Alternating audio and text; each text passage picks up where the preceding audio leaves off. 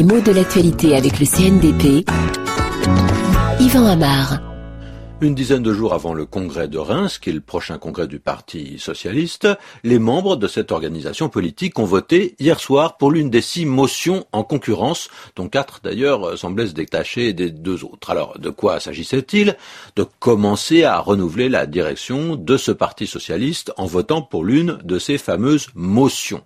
Voter pour une motion, bah, c'est un peu euh, voter pour une personne, parce que les motions sont signées, les quatre principales euh, émanant de Martine Bertrand Delanoë, Benoît Hamon et Ségolène Royal. Vous voyez que je respecte l'ordre alphabétique. Pourtant, il y a une différence. Hein. On vote pour une motion et pas pour une personne. Ce mot est souvent prononcé, souvent mal compris et assez technique. Hein. Qu'est-ce que c'est qu'une motion? Dans ce cas-là, il s'agit d'un texte qui présente un projet d'action pour le Parti socialiste. Pas un projet de gouvernement, parce que le parti n'est pas au pouvoir mais une sorte de ligne directrice qui indique des positions politiques, qui identifie des problèmes, qui propose des directions à prendre ou des buts à atteindre. Tout ça, pourquoi?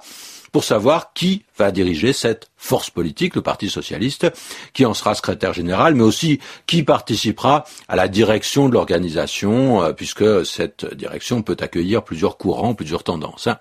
Donc une motion, c'est un texte qui est proposé à un vote qui est proposé à l'approbation d'un certain nombre de gens qui sont habilités à voter, qui ont le droit de voter pour ou contre. Et le mot, il s'entend surtout par rapport à une assemblée, car une motion est soumise aux membres de cette assemblée et on l'utilise essentiellement dans des situations politiques.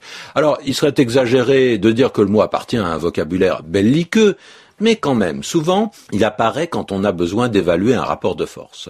Ou bien une mention l'emporte sur une autre, bah, c'est le cas dans l'exemple qu'on vient de donner avec le Parti socialiste, ou bien elle sert à montrer qu'une opinion, qu'une sensibilité va prévaloir dans l'Assemblée.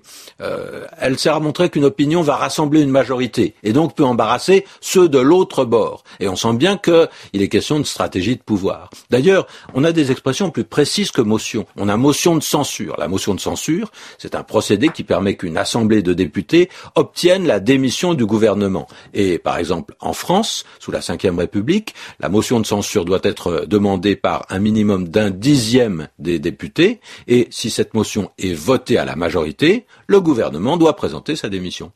Et puis on a encore l'expression motion de défiance, qui a un sens politique précis, notamment dans certaines parties de la République française, la Corse, hein, mais on l'utilise également dans des entreprises, lors d'une crise sociale, hein, quand la majorité du personnel refuse sa confiance à la direction.